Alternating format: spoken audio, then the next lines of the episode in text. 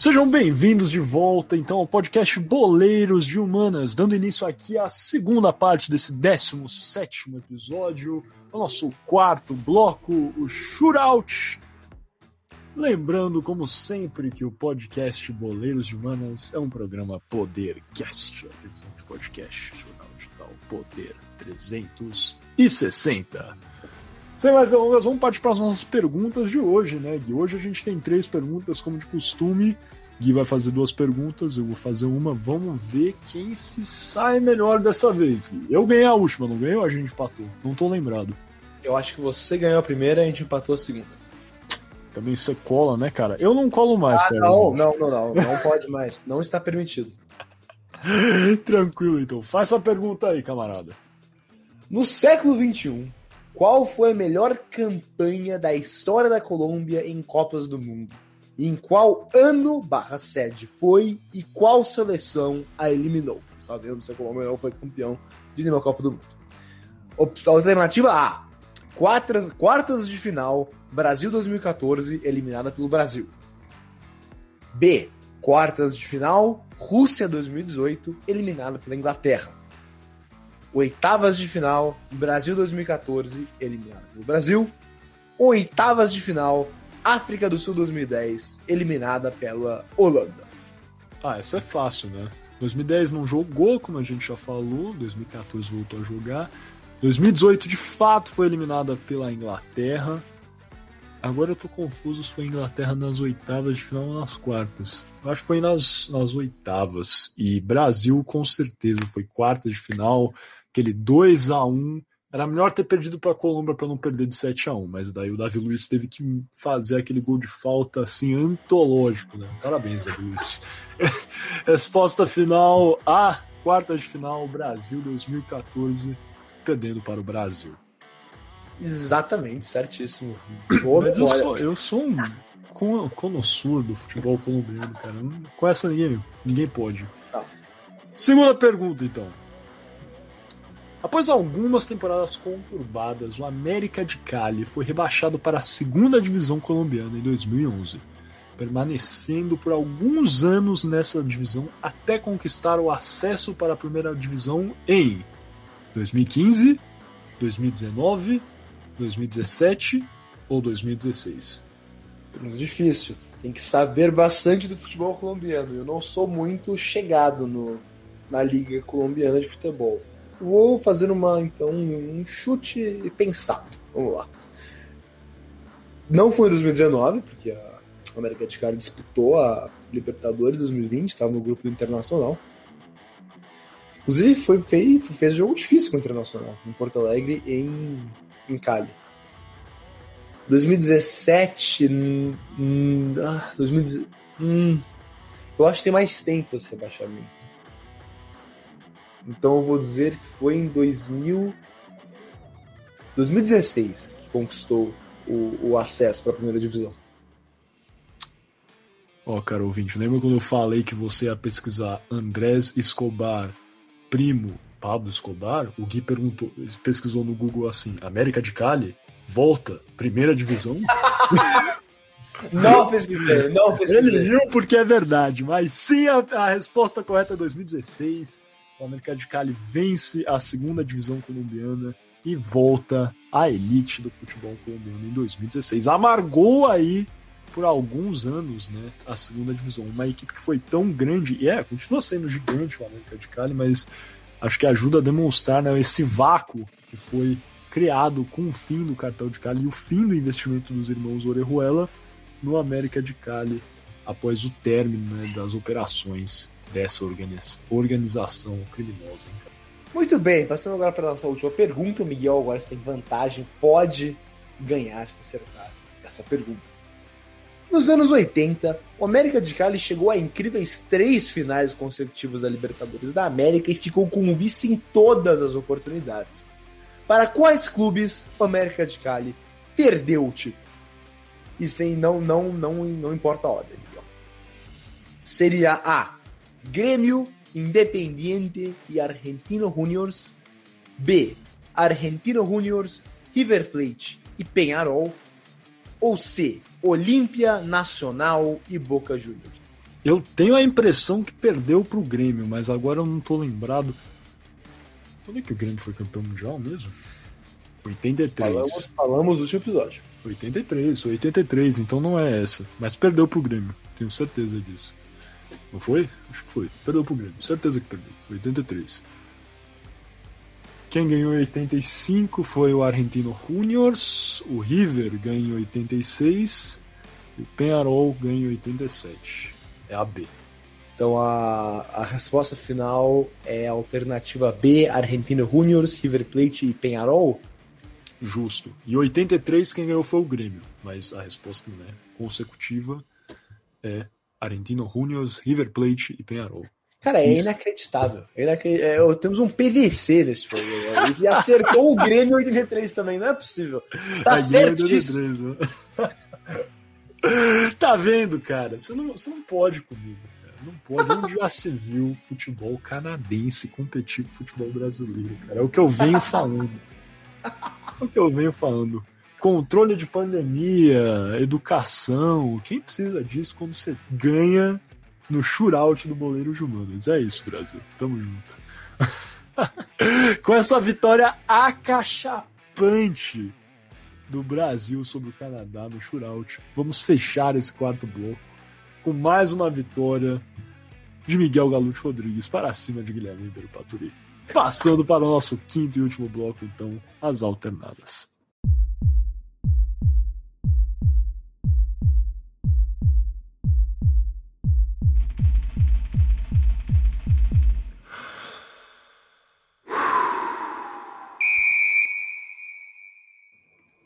Bem-vindos então ao quinto e último bloco do podcast Boleiros de Humanas. Lembrando que Boleiros de Humanas é um programa Podercast, a divisão de podcasts do jornal digital Poder 360. Pergunta hoje é simples, Gui. Com o fim dos cartéis de Cali e de Medellín, nós observamos também uma queda exponencial e rápida do futebol colombiano. É uma triste realidade, mas é uma realidade que por vezes também é repetida no Brasil, em vários outros países, não só na América Latina. Organizações criminosas, empresários com motivações escusas investindo no futebol como forma de lavar dinheiro e se apossar, né, ganhar influência sobre uma determinada região. Resposta é simples, Gui. Como coibir esse investimento ilegal no futebol, ainda mais em nível regional, onde, por óbvio, pode-se afirmar que existem, né? nada se compara é, com a, o que aconteceu antigamente. Né? Temos hoje em dia algumas regulações da FIFA e também avançamos né, em métodos contra é, contra criminais, mas enfim. Ali em nível regional, principalmente nas divisões inferiores no Brasil e em outros países, esse investimento de dinheiro ilegal ainda é bastante presente. Como é possível diminuir esse dinheiro sujo no futebol mundial? Olha, bela pergunta, Miguel. E qualquer resposta que eu daria seria bem. Só, só seria a ponta do iceberg, porque é realmente um, um assunto bastante bastante complexo. Mas, denso. Denso. Mas, mas eu acho o seguinte, eu acho que o, o que ajudaria, por exemplo, no Brasil, seria uma uma espécie de fair play financeiro, como a gente vê na Premier League e em outras ligas europeias, que ajudam, e não só ajudariam a tirar investimentos absurdos que podem ou não ser dinheiro sujo do futebol, como também faria o futebol um pouco mais competitivo, agora que estamos vendo equipes do Brasil que têm muito mais investimento que outras, muitas vezes via mecenato, como o caso do Palmeiras do Atlético Mineiro, é, tem, tem, estão indo, se saem melhor, muito melhor, porque tem mais investimento. Estamos tendo essa disparidade, agora está ainda pequena no futebol brasileiro, mas que eu temo que um dia chegue a ser uma. Meu maior medo, inclusive, do futebol brasileiro vir uma Alemanha. Todo ano sabemos quem vai ser campeão. Seria a pior coisa. Pior coisa que eu posso imaginar, inclusive, para o futebol brasileiro. Então eu acredito que uma espécie de fair play financeiro nos moldes da Premier League ajudariam a deixar a liga não só mais competitiva, mas com é, menos investimentos sujos. De novo, quando eu falei, só para ser bem claro isso, quando eu falei que o, o mecenato do Palmeiras do Atlético Mineiro, de maneira alguma estou afirmando que esse dinheiro é sujo, porque é tudo indica que não é. Mas eu estou falando é, é, de maneira mais, mais generalizada. É, concordo. Com certeza, eu acho que a, a, profissionalização do futebol ajudou muito né, a ter essa, essa tangente, a, a limpeza do investimento. É, o que mais tinha no passado, né? Empresários, investidores de jogos, jogos do bicho que também investiam no futebol. É, existem histórias, saiu um documentário agora, um investidor no Bangu, né? Acho que alguns já assistiram. É, e eu acho que é por aí mesmo. A, a, o, o que é difícil é que em nível regional, em alguns países, eu estou usando o Brasil como exemplo, é difícil ter esse controle, né? Você pega o Campeonato Paulista, que é em tese o mais bem organizado do país, com certeza que atrai mais dinheiro. A Série A3 tem diversas irregularidades é, não estou aqui falando, né, por óbvio, insinuando que há dinheiro ilegal na Série A3, que existem, é, assim, é, componentes ilegais no jogo do Campeonato Paulista. Com certeza não estou afirmando isso. Mas irregularidades em termos de, de funcionamento das equipes. É, é difícil ter um controle né, grande sobre as, as, as divisões inferiores e são justamente nessas divisões onde o dinheiro do crime ainda tem é, maior é, espaço. De novo, gostaria de frisar que não estou insinuando que a Série A3 tem aí investimento ilegal, qualquer equipe da Série A3, mas só utilizei né, como como campeonato para explicar né, como é, é difícil você, como federação, é, ter um controle grande sobre todas as equipes que estão é, aderindo às suas normas. Eu acho que é por aí mesmo, temos que inventar um sistema onde esse controle fica mais fácil, é, onde todas as equipes precisam apresentar e de fato cumprirem é, componentes financeiros claros, todas as receitas dessas equipes têm que estar declaradas de forma a coibir é, a entrada de dinheiro suspeito. Eu acho que isso não é algo que ocorre de forma é, precisa, nem mesmo nas divisões superiores, para ser completamente honesto. Você analisa, né? os extratos das equipes. Existem tantas incongruências, a gente está vendo aí, acompanhando o que foi é, a construção de alguns estádios é, para a Copa do Mundo de 2014. Aqui também, né, sabemos das investigações que é, estão ocorrendo no momento, alguns dirigentes que estão é, encrencados e, é, sabe, é, é fácil imaginar, não estou aqui garantindo que há um investimento criminoso, mas é, é inteligível é, imaginar que exista é, ainda alguma presença forte do crime no financeiro dos clubes brasileiros, até mesmo em nível mais é, avançado, profissional, na primeira divisão. Então concordo, Gui, eu acho que a, a regulação é, deveria ser mais impositiva, deveria pesar para a participação das equipes em campeonatos internacionais. É, poderíamos sugerir aí também, é, caso a equipe fosse campeã, não pudesse gozar de alguns é, efeitos financeiros, né? Porque muitas vezes os, os, campeonatos agora estão dando prêmios cada vez mais interessantes para, para times.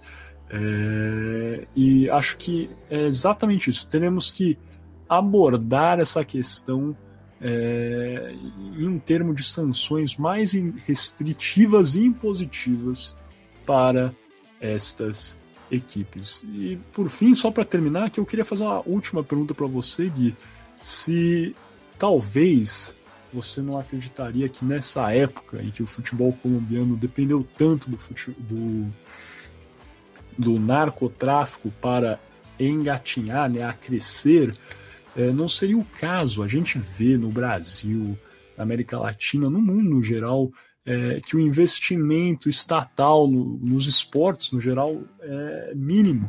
Obviamente, existem tantas outras, é, em, é, outras parcelas da sociedade que precisam de investimento, mas você não concorda que talvez se o governo colombiano tivesse tomado para si, considerando aqui que o governo colombiano na época também tinha inúmeros problemas, existia uma corrupção gigante na Colômbia, é, com propina sendo paga por cartéis aqui e ali, mas você não acha que talvez o investimento estatal teria sido algo importante para tirar né, essa, essa mão invisível aí, e às vezes, muitas vezes, na verdade, visível dos cartéis sobre as equipes e a seleção colombiana?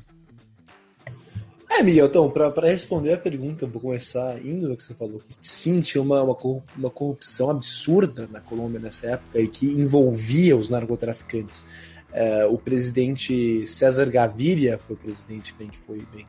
É, teve o crédito né, de, de, de acabar com o cartel de Medellín, por ter conseguido é, matar o Pablo Escobar, é, depois de, de muitos anos buscando o chefe do cartel de, de, de Medellín. Mas o seu sucessor, o presidente Ernesto Samper, foi acusado de, de receber, é, de bem, de financiar sua campanha presidencial com dinheiro do narcotráfico é, no, no, e bem, foi uma, uma investigação bem famosa na Colômbia, chamada de é, Processo 8000 ou Processo 8000, e foi, bem, acabou que nunca mais um presidente é, desse partido, que era o Partido Liberal da Colômbia, foi eleito ao cargo. Então, realmente, essa, essa acusação de receber dinheiro dos narcotraficantes acabou com o partido do César Gaviria e do é, Ernesto Samper. Mas, para responder a sua pergunta, sim, eu acho que se tivesse um investimento maior do Estado, do governo colombiano, para desenvolver é, talvez um centro de treinamento para, para, para a seleção, para as seleções juvenis, para uh, talvez fazer o que o Paulo Escobar fez, construir mais campos de futebol pela cidade, com olheiros da, da Confederação Colombiana de Futebol para observar talentos, trazê-los talvez para o centro de treinamento é, centralizado, talvez em Bogotá ou em Barranquilla, para, para treinar os atletas e, e formar gerações é, que não dependiam, que não, para não depender do narcotráfico. Eu acho que teria sido mais, teria sido melhor e teria feito com que a Colômbia não tivesse passado praticamente em branco os anos 2000 é, no futebol mundial, só, só tendo 11 Caldas para campeão de um título continental e não tem, não chegando nem a disputar nenhuma Copa do Mundo em 2002, 2014, é muito tempo. Então sim, eu acho que um investimento do Estado, não sei como exatamente seria feito, talvez como sugeriam, é, olheiros da Confederação Colombiana é, trazendo promessas para um centro de treinamento hum, centralizado, poderia ter sido melhor do que perder é, mais de 10 anos é, no futebol. É, concordo. Acho que o investimento estatal no esporte é sempre importante. A gente sabe, já falamos aqui, foi tema do Belo de Humanas. É... A participação pífia é, do governo brasileiro na... em outros esportes né? nem falando de futebol aqui, mas outros esportes olímpicos que dependem muito é, do investimento estatal. Sabemos que a, a bolsa é, paga atletas, às vezes não é nem o, o, o suficiente para instar uma sobrevivência é, de um trabalhador comum. Imagina um, um atleta que treina é, quase todos os dias da semana, que depende, né, de fato, dessa bolsa, não só para existir, mas também para poder crescer, exercer representar o país em alto nível. É, mas eu, eu, concordo, eu acho que o investimento estatal no, no, futebol, no esporte é sempre importante. O investimento poderia ocorrer, como você disse, na construção dos de treinamentos. É chocante para mim que antes do Estado colombiano, o governo de Antioquia, construir um campo, né, um, ajudar a, na formação de atletas, o futebol colombiano teve que depender de narcotraficantes. É, e no mais, creio que é sempre importante frisar investimento estatal sempre será acompanhado de lucros possíveis. Se o, o governo colombiano tivesse uma política de auxiliar os times, é, alavancá-los, é, é, inteligível que os times, ao melhorarem, ao produzirem melhores jogadores, com a ajuda de criação de centro de formação de atletas, talvez na doação de terrenos, na construção em conjunta, né, uma parceria pública-privada, é, tudo isso ajuda a melhorar uma indústria, né, um mercado no país. Clubes de futebol movimentam milhões de dólares anualmente e esse dinheiro também se reverte em contribuições fiscais e é mais uma parcela, né, um, um componente milionário à economia de países é de fato um mercado a ser explorado e sempre será. Então a, a participação estatal no futebol, mesmo em dias atuais, onde em tese né, o futebol no Brasil, na Colômbia, está mais estabelecido, é importante. É importante que haja essa, essa participação do Estado porque é um mercado, é um, é um nicho importantíssimo para movimentar a economia do país. O Estado tem muito a ganhar com o investimento no futebol, com o investimento em esportes e dinheiro que será revertido em outras áreas. Então, com certeza, acho até uma lástima o governo colombiano não tenha se envolvido no passado para brecar né, essa influência dos narcos sobre o futebol colombiano. Muito talvez porque esses narcotraficantes também tinham uma influência enorme sobre os políticos colombianos à época. Mas aí fica a critério de você também, cara ouvinte. Alguma coisa a adicionar, Gui? Nada mais, podemos encerrar. Beleza, então, então chegamos ao final desse 17 episódio do podcast Boleiros de Humanas. Espero que vocês tenham gostado do conteúdo apresentado. Como falamos, poderíamos conversar aqui horas e horas sobre temas relacionados ao narcotráfico na Colômbia e o futebol no país. Inclusive, estávamos pensando até em transformar isso aqui numa série, talvez fazer um episódio específico sobre o cartel de Cali, falar sobre a América, outro sobre o Pablo Escobar e o cartel de Medellín e o Atlético Nacional. Se vocês gostaram dessa ideia, comentem aí, é, gostaram do tópico, compartilhem, que daí a gente vai ver e estudar essa ideia de fazer uma série né, sobre é, o narcotráfico colombiano e o futebol, porque como vocês viram é um tópico que de fato tem várias minúcias e é possível explorar até 2022. Sem mais delongas, então vamos fechar esse episódio. Agradeço novamente. Comente se você gostou, como sempre. Comente se você não gostou, sua crítica é muito importante para a gente. Compartilhe com seu amigo, namorada, namorado, tia, avó. Sempre precisamos de mais visualizações aqui no podcast Boleiros de Humanas. Muito obrigado e até a próxima.